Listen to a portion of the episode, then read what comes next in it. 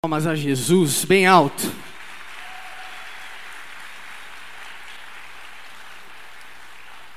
E agora dê boa noite para quem está do seu lado. Aí dê um sorriso bem bonito para essa pessoa. Diga a ela quanto Jesus a ama.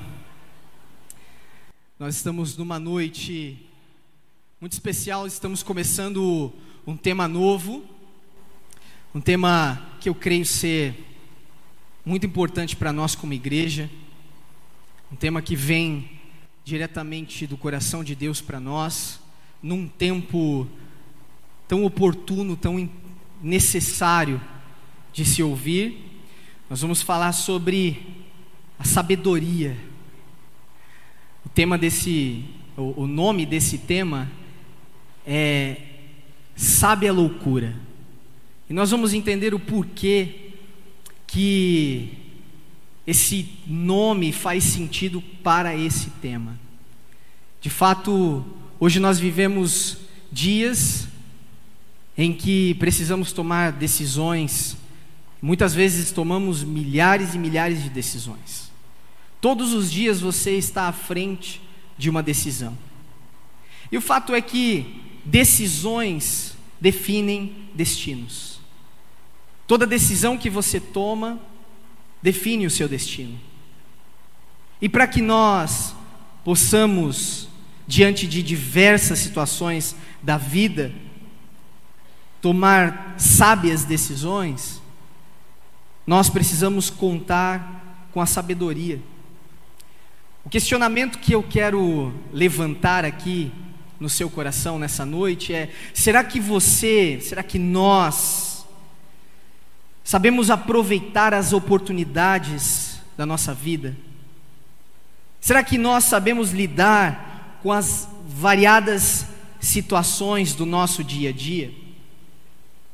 Porque para lidar com essas situações da nossa vida, para lidar com as oportunidades, nós precisamos saber tomar decisões, saber o que escolher. De fato, nós precisamos aprender a viver. Como diria aquela música, é, é preciso saber viver. Porque a vida, ela consiste em várias e várias decisões, como com quem casar, qual faculdade fazer, qual emprego escolher, e essas decisões, elas vão rumando a nossa vida. Ao ponto de nós chegarmos em um lugar e não poder reclamar muitas vezes.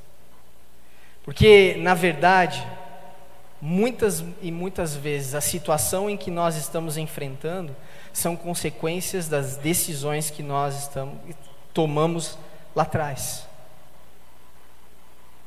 E por vezes nós sempre achamos um culpado. O nosso desejo é sempre achar um responsável. Isso parece bem familiar, né? Se voltarmos lá para o jardim do Éden, nós vemos que as decisões tomadas por Adão e Eva geraram uma consequência terrível. E quando eles foram confrontados sobre o que eles haviam decidido,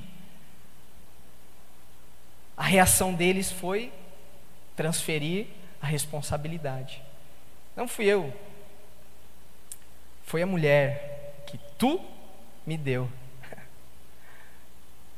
E nós, diante de muitas situações, ou queremos que Deus tome as decisões em nosso lugar, ou tomamos decisões erradas, falhas, para tomar decisões, nós precisamos de sabedoria. Vamos orar? Baixe sua cabeça. Espírito Santo,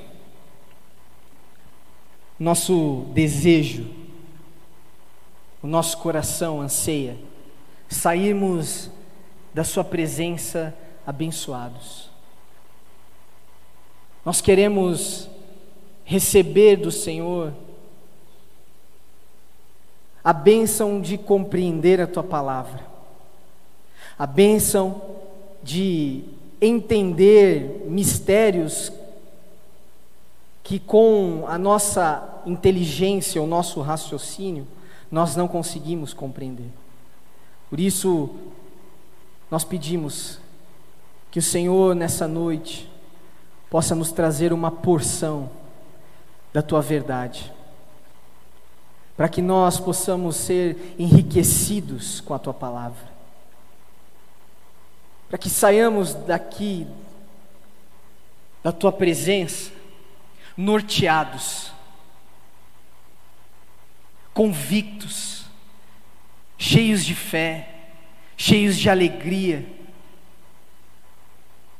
Nós submetemos o nosso coração à correção da tua palavra. Nós submetemos a nossa vida, Pai, ao consolo do Senhor. Por isso que nós nos rendemos, rendemos tudo que somos para que a tua palavra possa nos lavar por completo. Nós oramos assim, no nome de Jesus. Amém. Amém. O que é sabedoria? Vamos entender o que é sabedoria. A sabedoria, ela é mais do que inteligência. Sabedoria nos orienta como agir. A sabedoria nos instrui como falar, quando falar e quando não falar. Ela nos faz evitar muitos problemas e vergonha em nossa vida. A sabedoria nos protege, nos traz proteção.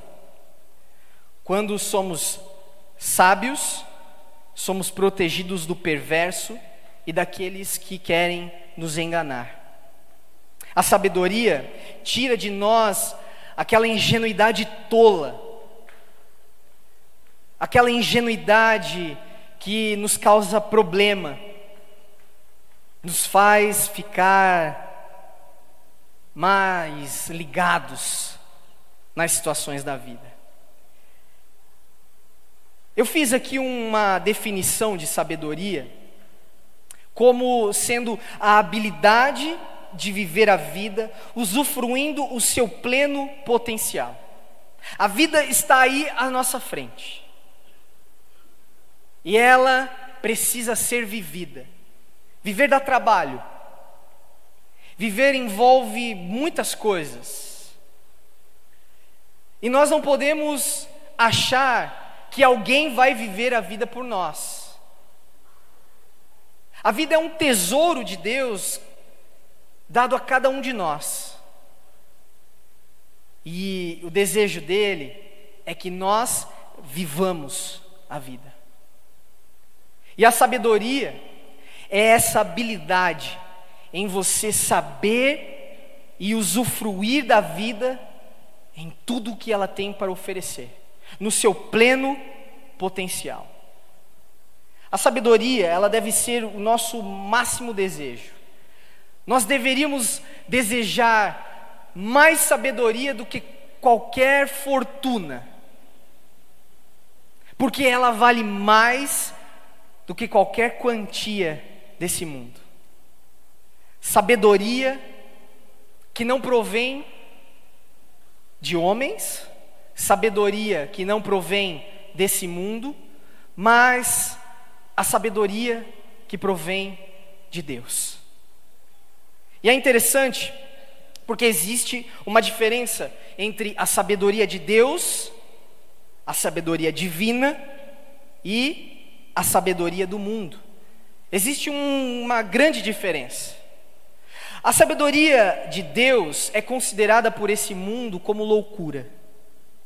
O mundo, e quando eu falo mundo, eu digo o sistema, como funciona esse mundo, quando olha para a sabedoria divina, diz: Isso é loucura, isso é besteira. A vida não deve ser vivida dessa forma. E quando Deus olha para a sabedoria desse mundo, Deus, ele acha uma bizarrice. Ele olha e fala: Que coisa mais tosca, bizarra. A forma como o mundo enfrenta a vida, a forma como o mundo enxerga, a forma como os homens criaram esse sistema de se viver a vida, é vista por Deus como tolice. A forma como o homem enxerga o casamento, a forma como o mundo vive o casamento, a forma como o mundo vive suas profissões, os objetivos que o homem tem acerca do trabalho, a forma como o homem lida com o dinheiro, como ele encara o dinheiro, como ele encara um namoro, um noivado, como ele encara a espiritualidade, por exemplo. Quando Deus olha para esse sistema, essa forma do homem viver a vida, Deus enxerga e fala: nossa, que coisa louca. E para que nós possamos ter sabedoria divina para viver a vida, para que nós tenhamos sabedoria que provém do alto, para que a gente saiba tomar decisões, para que nós sejamos abençoados em viver uma vida sábia, é preciso um fundamento muito importante. Existe uma chave que nos faz alcançar esse tesouro chamado sabedoria. E esse tesouro está revelado no livro de Provérbios. Provérbios capítulo 1. Queria que você abrisse comigo a sua Bíblia em Provérbios, no capítulo 1, lá no versículo 1. Vamos ver o que que o livro de Provérbios tem para nos falar acerca da sabedoria que provém do Senhor. Provérbios capítulo 1, versículo 1 diz o seguinte: Estes são os provérbios de Salomão, filho de Davi, rei de Israel. A sua finalidade é ensinar sabedoria e disciplina às pessoas e ajudá-las a compreender as instruções dos sábios. Sua finalidade é ensinar-lhes uma vida disciplinada e bem-sucedida, e ajudá-las a fazer o que é certo, justo e imparcial. Esses provérbios darão juízo aos ingênuos, conhecimento e discernimento aos jovens. O sábio que ouvir se tornará ainda mais sábio. Quem tem entendimento receberá orientação ao examinar o significado desses provérbios e parábolas, das palavras dos sábios e seus enigmas. O temor do Senhor é o princípio do conhecimento, mas os tolos desprezam a sabedoria e a disciplina. Pula comigo agora lá para o versículo 24. Muitas vezes eu os chamei, mas não quiseram vir. Estendi-lhes a mão, mas não me deram atenção. Desprezaram meu conselho e rejeitaram minha repreensão. Por isso, rirei quando estiverem em dificuldades Zombarei quando estiverem em apuros, quando a calamidade lhes sobrevier como a tempestade, e a desgraça os envolver como furacão, e a angústia e a aflição os dominarem, quando clamarem por socorro, não responderei. Ainda que me procurem, não me encontrarão, por quê? Porque detestaram o conhecimento, escolheram não temer o Senhor, rejeitaram o meu conselho, ignoraram minha repreensão, portanto, comerão os frutos amargos de seu estilo de vida, e engasgarão em suas próprias intrigas, pois os ingênuos se afastam de mim e rumam para, o, para a morte, os tolos são destruídos por sua própria acomodação. Os que ouvem, porém, viverão em paz tranquilos e sem temer o mal. Amém. Aqui está então uma introdução do livro de Provérbios. Salomão começa escrevendo a finalidade, o motivo, o porquê que ele está iniciando essa obra chamada Provérbios. O livro de Provérbios tem o objetivo de instruir, de mostrar, de fazer compreender as instruções para uma vida bem-sucedida. Esse livro foi escrito para os jovens, para aqueles que estão começando a vida, que deixaram de ser dependentes dos pais e agora estão em um ambiente onde precisam viver a sua vida. É uma coletânea de ditados e parábolas que atende diversas épocas e contextos sociais. Parábolas, provérbios que oferecem sabedoria e orientação para o sucesso. Sucesso para todas as áreas da vida. Provérbios não são leis, mas são sabedoria prática. Uma forma de nós ouvirmos a sabedoria de Deus para vivermos a nossa vida. E Salomão é intitulado como o homem mais sábio. A Bíblia fala, pois no momento onde ele poderia pedir qualquer coisa para Deus, ele escolhe sabedoria.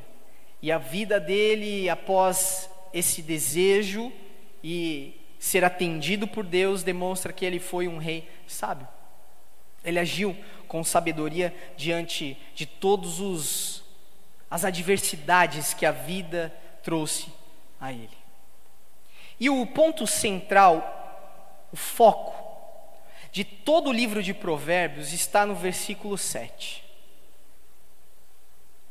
O temor do Senhor é o princípio do conhecimento. Para que nós possamos receber o conhecimento, para que nós possamos ter essa sabedoria, esse tesouro para aprendermos a como se vive a vida, é necessário nos atentar para esse fundamento, o temor do Senhor. E quando nós ouvimos sobre o temor do Senhor, imediatamente nós lembramos e percebemos que em muitos encontros de homens com Deus na palavra, foram encontros que tiveram reações de temor. Por exemplo, quando Moisés ouviu Deus falando com ele na sarça ardendo, ele ficou em pânico, ele ficou em choque. E quando Deus pede para que ele se aproximasse da onde Deus estava, daquela manifestação de Deus, ele, apavorado, ouve de Deus que era necessário tirar as sandálias dos seus pés. A palavra fala que Moisés não queria nem olhar para aquela sarça, de tão aterrorizado que ele estava, ele estava em, em choque. Um outro encontro que nos revela esse choque é o encontro de Isaías com Deus. A palavra diz que o templo se encheu da fumaça da glória de Deus e Isaías ouviu a voz de Deus e ele disse: Ai de mim, eu vou morrer. Ele ficou tão aterrorizado, em pânico, que ele achou que ele ia morrer. E ele ele revela que aquele pânico era porque ele era um homem de impuros lábios e ele habitava em uma nação em, entre os homens de lábios impuros. E os olhos dele viram o rei. Ele achou que iria morrer. Outro encontro que mostra esse temor é o encontro de Pedro com Jesus, quando Pedro estava no barco conhecido como o momento da pesca maravilhosa. Pedro estava no barco desanimado porque ele não havia pescado nada a noite inteira. Não sei se você já fez uma pesca durante a noite inteira e não pegar nada. É terrível. Eu me lembro uma vez que eu caí na armadilha de alguns amigos de ir pescar em alto mar durante a madrugada. Eu não conseguia ficar em pé no barco. Eu passei uma das piores noites da minha vida e a gente não pegou nada. E Pedro estava com essa sensação, desapontado. Então Jesus fala para ele o seguinte: Pedro, lance as redes para o outro lado. Então Pedro lança as redes, e a palavra fala que o barco começou a afundar de tanto peixe que ele começou a pegar. Só que antes de ele lançar as redes, ele falou: Jesus, você não está falando com um pescador de bagre, está falando com um pescador. Eu já matei robalo, já matei tubarão, eu já peguei muitos peixes na minha vida. Você está falando para jogar as redes do outro lado? E ele joga. E quando ele pega aquela quantidade de peixe, sabe qual foi a reação de Pedro? Ele se atirou ao chão, dizendo: Jesus, se afaste de mim, porque eu sou pecador.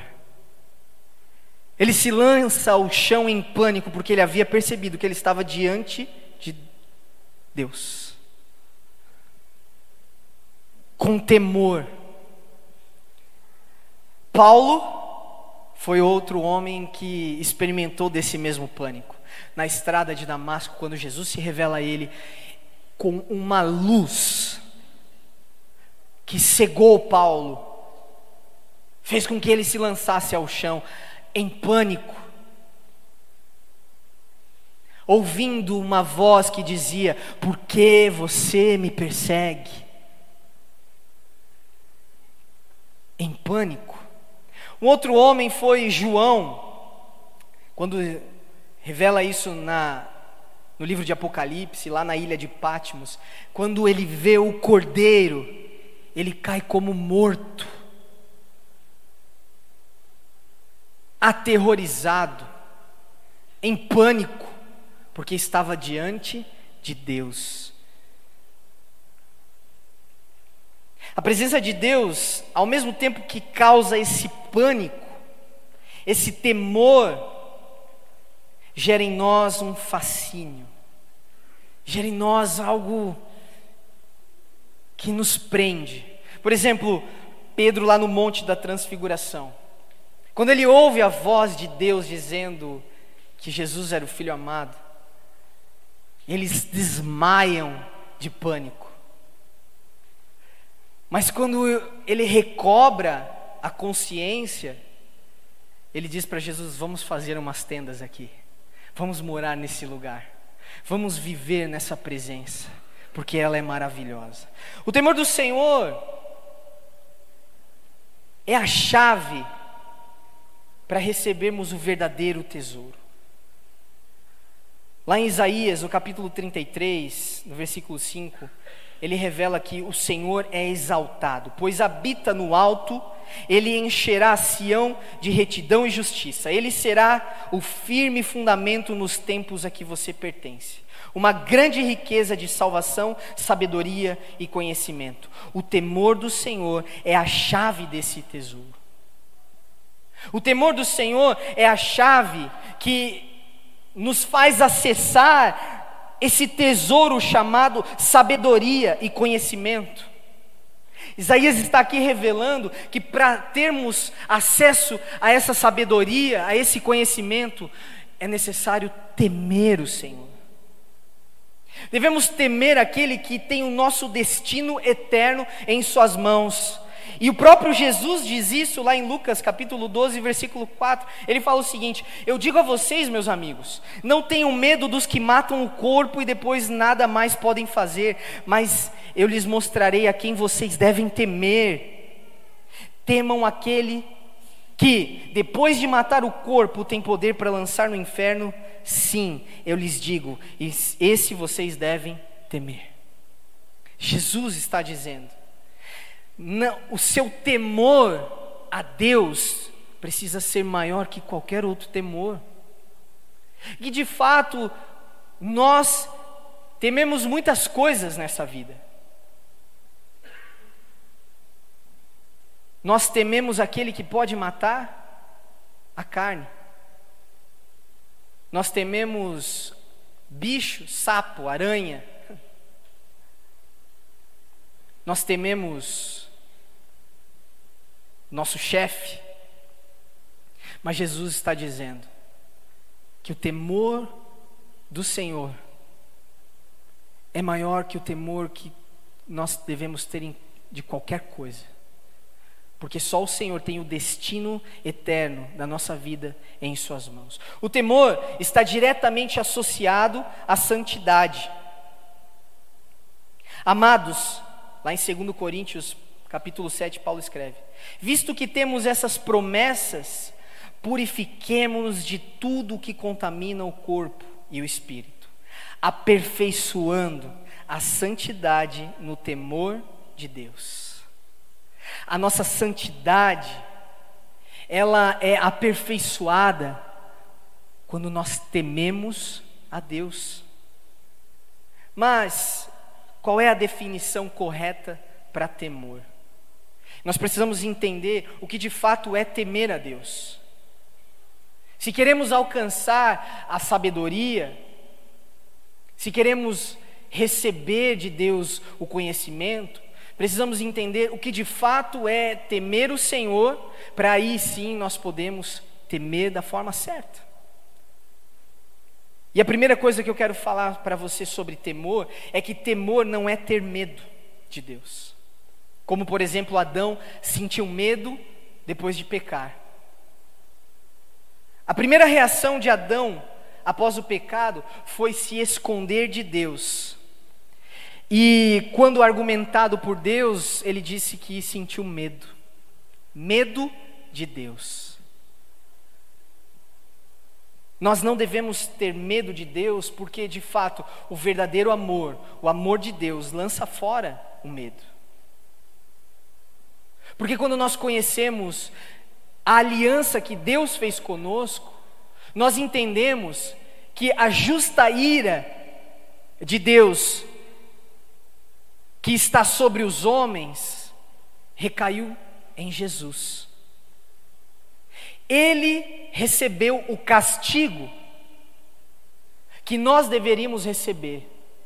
Em nosso lugar, Jesus recebeu a ira de Deus.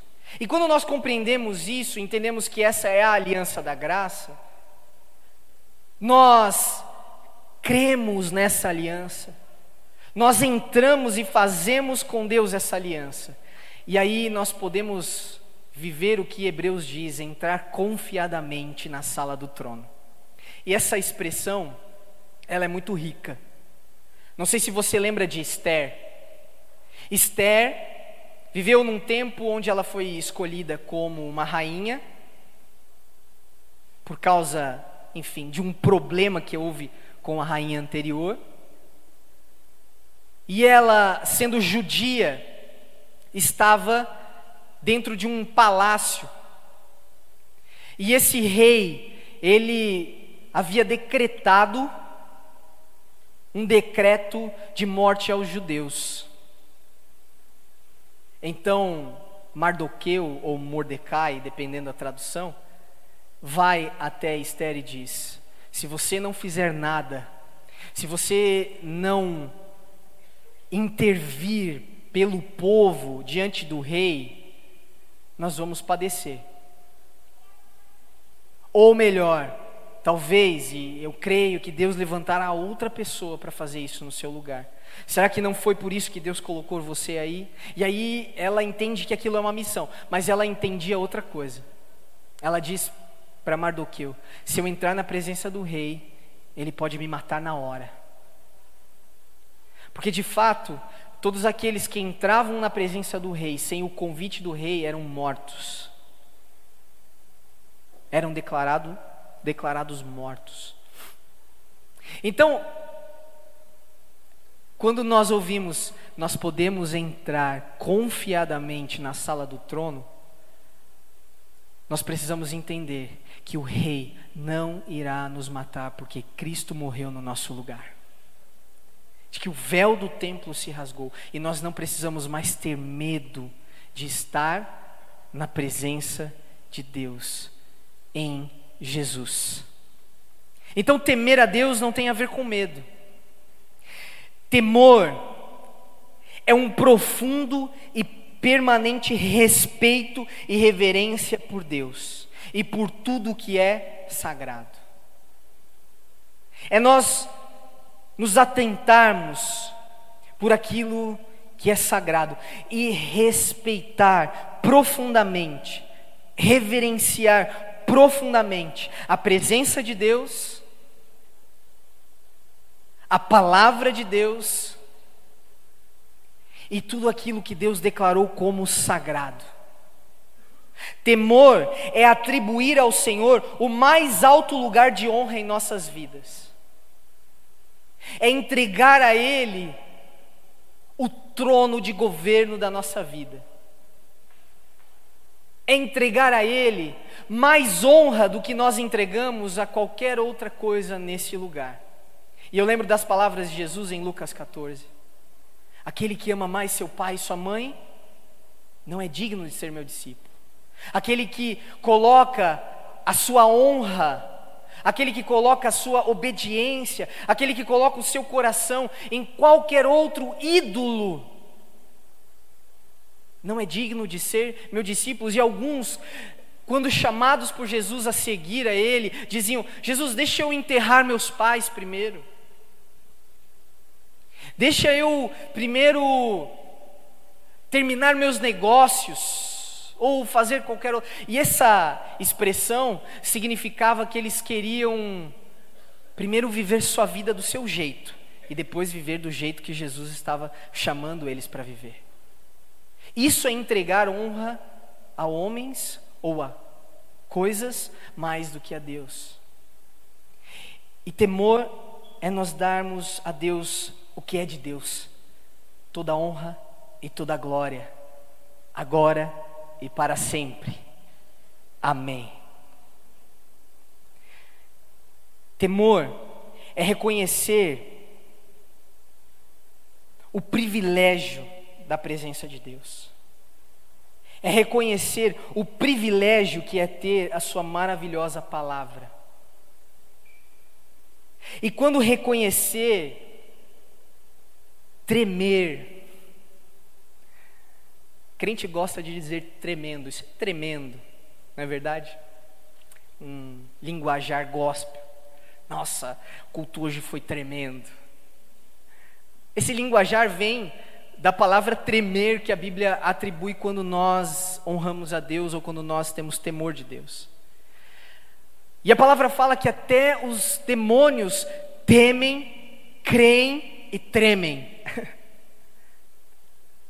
Tremer em compreender a importância e o privilégio da presença de Deus é nós reconhecermos a sua soberania, o seu poder, a sua maravilha, a sua majestade. É reconhecer, assim como Isaías disse, que o Senhor, mesmo sendo alto, mesmo estando num alto e sublime trono, mesmo tendo a terra como o estrado dos seus pés, ainda nos dá o privilégio da Sua presença. Isso é ou não é tremendo? Isso é tremendo. Honrar a Deus é entregar adoração somente a Ele. Uma adoração com ações de graças contínuas. Você sabia que no céu existem miríades de anjos cantando e louvando a Deus continuamente? E louvar e adorar a Deus é o reconhecimento das suas características, do seu caráter, da sua bondade, do seu amor. E aí a adoração, ela é como se fosse um microscópio que amplia e nos mostra um universo vasto da beleza de Deus. É como se a olho nu nós só pudéssemos ver algumas estrelas, mas a adoração nos faz enxergar o universo inteiro da grandeza de Deus. Temer a Deus é nos colocarmos nesse lugar de adoração, onde a natureza já está adorando. Temer a Deus é nós nos rendermos a essa adoração em ações de graça, manifestando a beleza de Deus. Temer a Deus é honrar o que Deus honra. Temer a Deus é amar o que Deus ama e odiar o que Ele odeia. E Deus odeia. Por exemplo, Deus odeia o pecado. Deus odeia a injustiça. E quando nós tememos a Deus, nós muito mais procuramos o que Deus já está abençoando do que pedimos para que Ele abençoe os nossos planos. Nós compreendemos aquilo que Deus tem por estima, aquilo que Deus ama. Como, por exemplo, a sua igreja. Deus ama a sua noiva. Deus ama a sua noiva. Deus ama a igreja. Ele quer se casar com ela. Por isso que se colocar contra a igreja é se colocar contra o próprio Deus. Mexer com a igreja é mexer com a noiva de um noivo apaixonado. E o meu conselho é: não faça isso. Temer a Deus é buscar amar aquilo que Ele ama, é se interessar por aquilo que Ele se interessa, aquilo que é interesse dele. Temer a Deus é um pavor interno de ofender a Deus até em pensamento. Pensamentos que por vezes nos faz ficar longe, que nos afasta da presença de Deus, o pecado que nos afasta da presença, o pecado que nos apaga o Espírito Santo, o pecado que entristece o Espírito Santo, e quem teme a Deus, nem em pensamento quer ter esses pecados.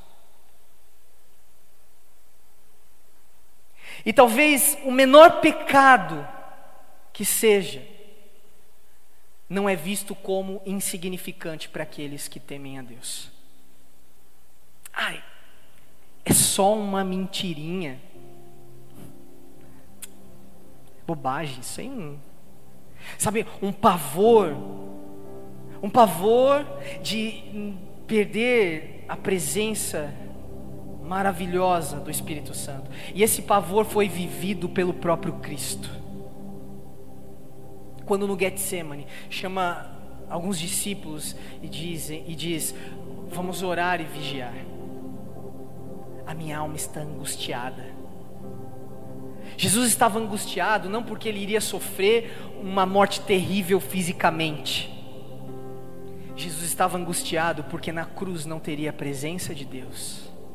Angustiado porque ele sabe que não ter a presença de Deus é a pior coisa que um homem pode viver. Não ter a presença maravilhosa do Espírito Santo é tão terrível, é tão tenebroso que fez Jesus suar sangue. E Jesus, temendo a Deus,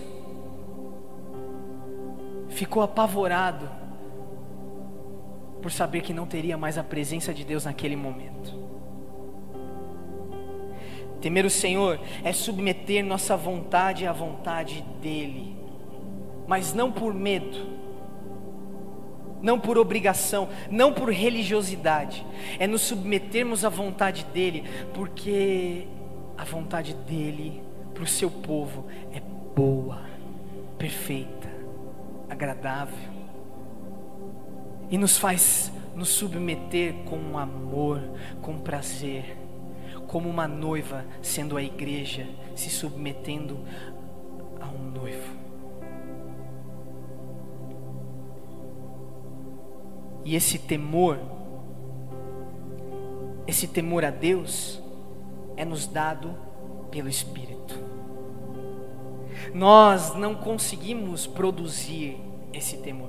E talvez ouvindo essa classificação de temor, essa, essa explicação do que é temer a Deus, você diga: Meu Jesus, que nível, que padrão elevado. E isso é, de fato, um diagnóstico de que não é o padrão que é elevado, é o nosso cristianismo que é raso. Nós chegamos num ponto de viver o cristianismo tão raso que quando nós nos deparamos com essa direção do temor de Deus, nós achamos impossível talvez se viver. Mas o Espírito nos dá temor a Deus.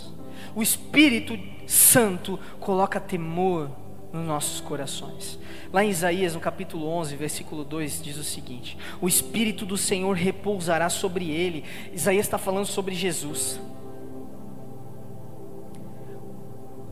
Jesus sendo a palavra, o Verbo se torna carne humana, se torna um homem.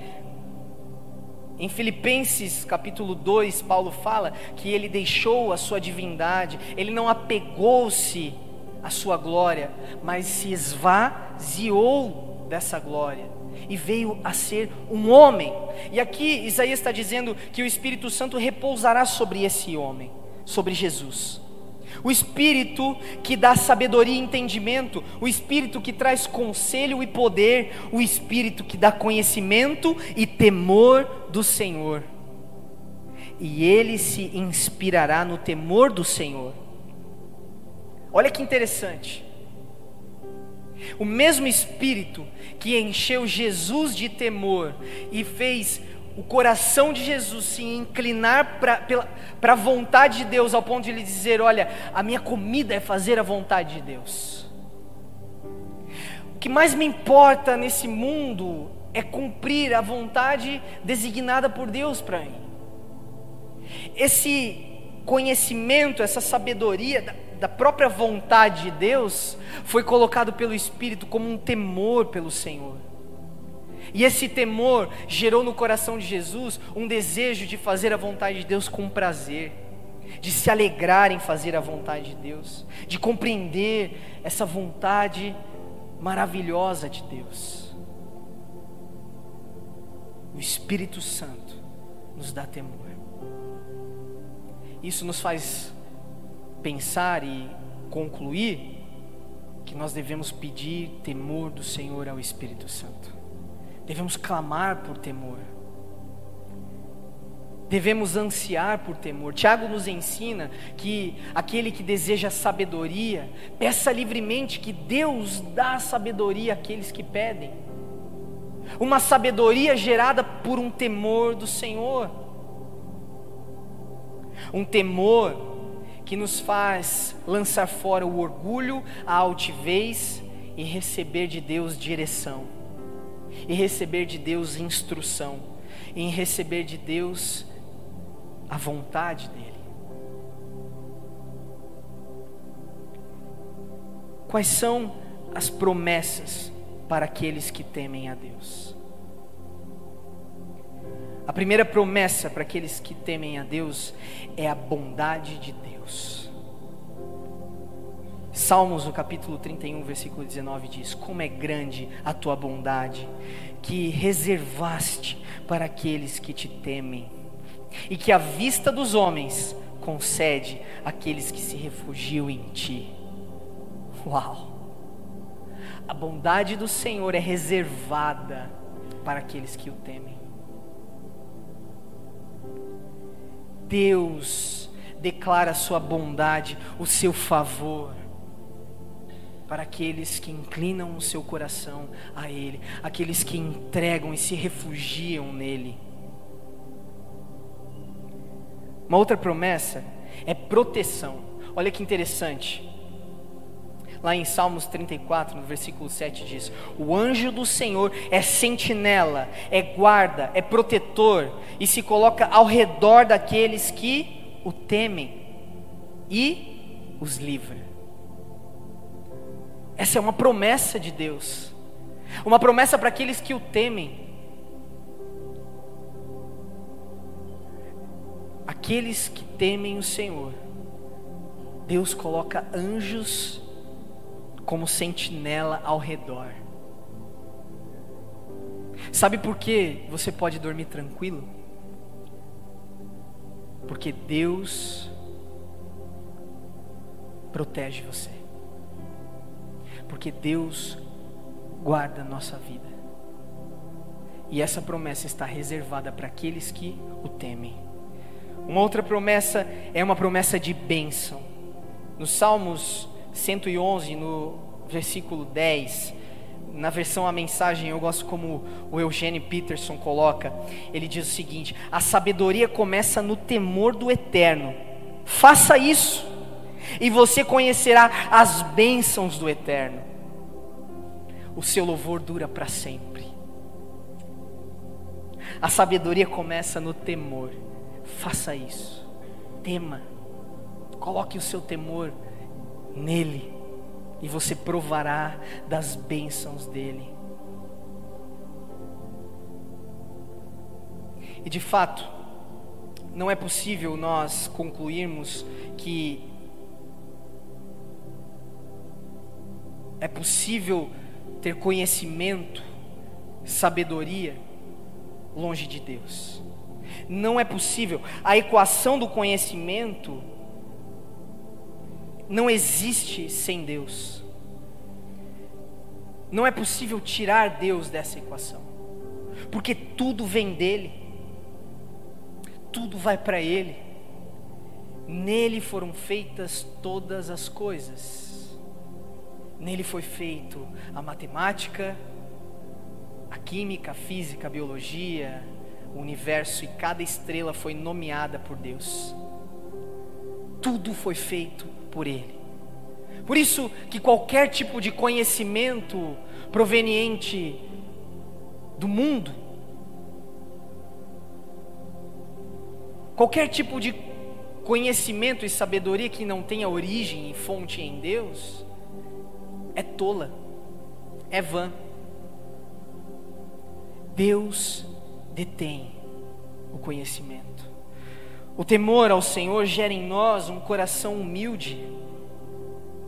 E esse coração humilde é apto a receber a sabedoria. Somente um coração humilde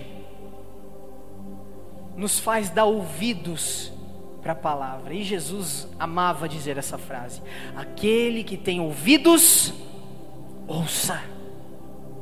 Aquele que tem humildade, aquele que tem temor em seu coração, ouça a palavra de sabedoria, ouça a palavra de conhecimento, para que receba o correto caminho, receba a disciplina, receba a correção de Deus. Sabe, a Bíblia diz que Deus disciplina aqueles a quem Ele ama. E muitas vezes a nossa postura ao sermos corrigidos pela palavra ou corrigidos mediante a palavra de Deus é de orgulho. Muitas vezes, quando nós ouvimos alguém quer nos corrigir segundo a sabedoria da palavra, corrigir a forma como nós estamos tratando o nosso casamento, quando nós somos corrigidos mediante a palavra de Deus, mediante a vontade de Deus, pela a forma como nós trabalhamos, ou a forma como nós lidamos com o dinheiro, a forma como nós lidamos, vivemos igreja, muitas vezes nós endurecemos o nosso coração, não aceitamos a disciplina mas a maior evidência e de, do desejo e do amor de Deus por nós é a sua correção. Fique preocupado quando Deus não te corrigir mais.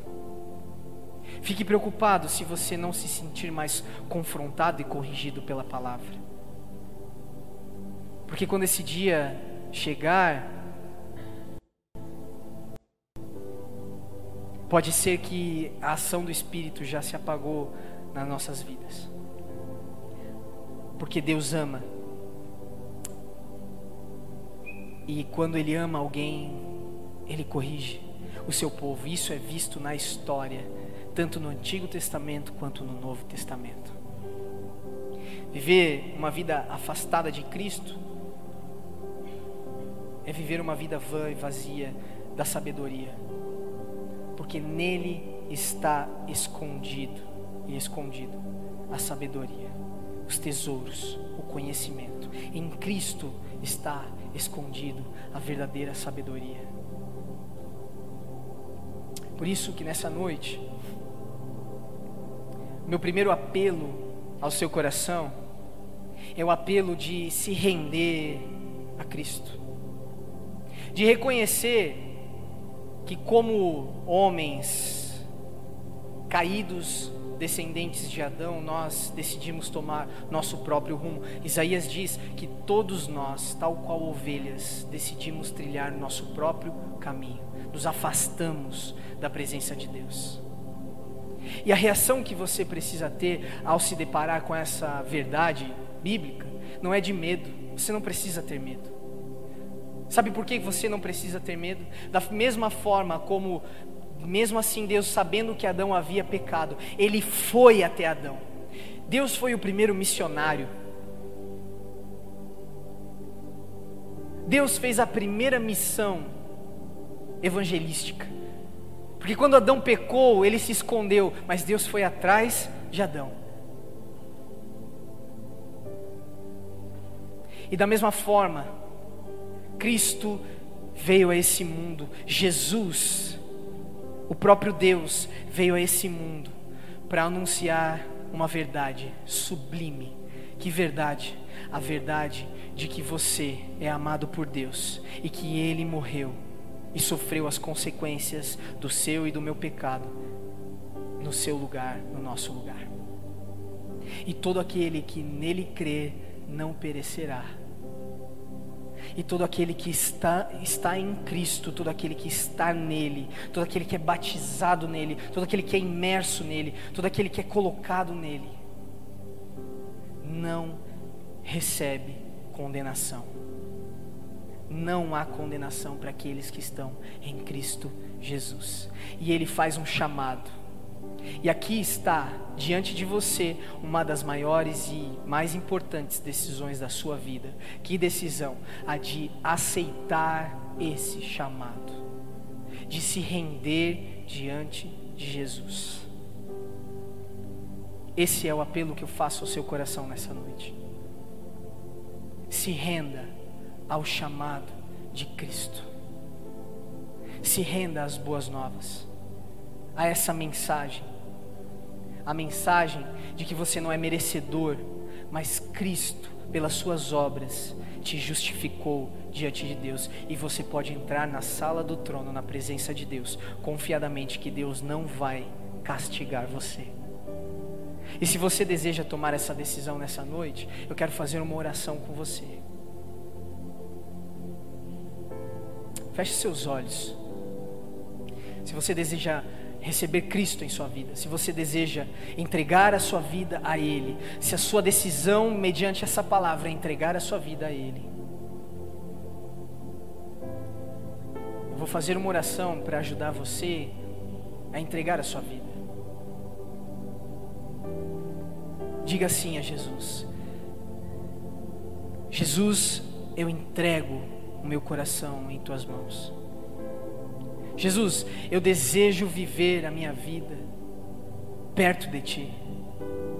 Eu desejo viver a sabedoria, o conhecimento que é dado pelo temor. Eu quero temer a Deus. Eu quero que Deus seja o primeiro em minha vida. Eu quero governo. Eu quero que venha a Deus assim como ela é feita no céu em minha vida. E eu faço isso no teu santo nome. Amém. ainda de olhos fechados, se você fez essa oração, eu peço que você levante uma das suas mãos, só para que eu possa ver. Amém. Se você fez essa oração, levante uma das suas mãos, não precisa ter medo nem vergonha. Amém, amém, amém. Muitas pessoas levantaram a sua mão. Eu dou glória a Deus por isso. Gostaria de convidar a igreja a orar junto comigo. Estenda suas mãos, igreja. Vamos orar juntos. Obrigado, Senhor, pela tua obra redentora, pela tua obra, Senhor, sobrenatural. De fato, o Senhor é quem convence. O pecador, o Senhor é quem convence o perdido. O Senhor resgatou.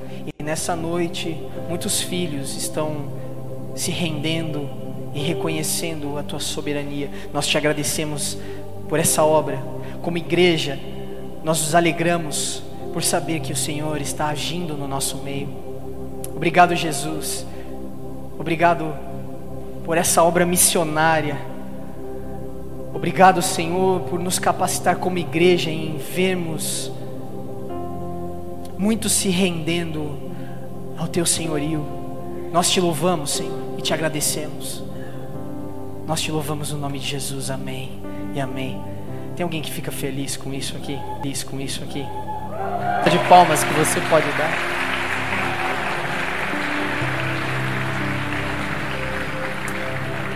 Meu segundo apelo é só para aqueles que desejam sabedoria. Se você deseja sabedoria e conhecimento, se você deseja temer a Deus, se você deseja que o Espírito Santo traga temor ao seu coração, mediante essa palavra que nós recebemos dele, fique em pé no seu lugar, vamos orar juntos como igreja.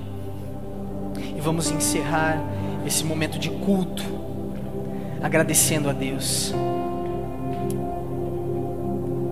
Estenda suas mãos, vamos orar. Senhor, nós, como igreja, nos arrependemos de muitas vezes, ó Pai, desonhar o Senhor. De muitas vezes nossa vida, nossa prática, nossas atitudes, nossos hábitos serem totalmente contrários a, a, a, um coração que teme ao Senhor, mas nessa noite declaramos diante do Senhor que queremos temer verdadeiramente o Senhor, Pai. Espírito Santo, traga temor ao nosso coração o temor, Pai, que nos faz ser abençoados, o temor que nos faz ser protegidos, o temor, Senhor, que traz a tua presença sobre nós. Jesus, o nosso desejo é que o Senhor seja honrado em nossas vidas.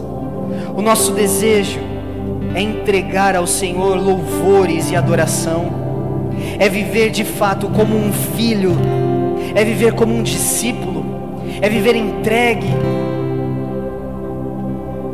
nos traz sabedoria, Senhor. Estamos diante de tantas decisões, tantas pessoas aqui, Senhor, que precisam tomar decisões difíceis. Senhor, nós não queremos empurrar a responsabilidade dessas decisões para o Senhor, mas nós carecemos de sabedoria, Pai. Jesus, nós precisamos do conhecimento do Senhor nos capacita graciosamente para tomarmos as decisões que precisamos tomar, desde as menores até as mais difíceis,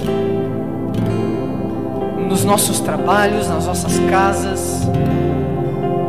Nos ajuda, Pai, nos ajuda a acessar esse tesouro que Salomão diz que é a sabedoria. Nos ajuda a estimar, a desejar a sabedoria mais do que tesouros, mais do que riquezas. Nós desejamos assim, no nome de Jesus. Amém e amém.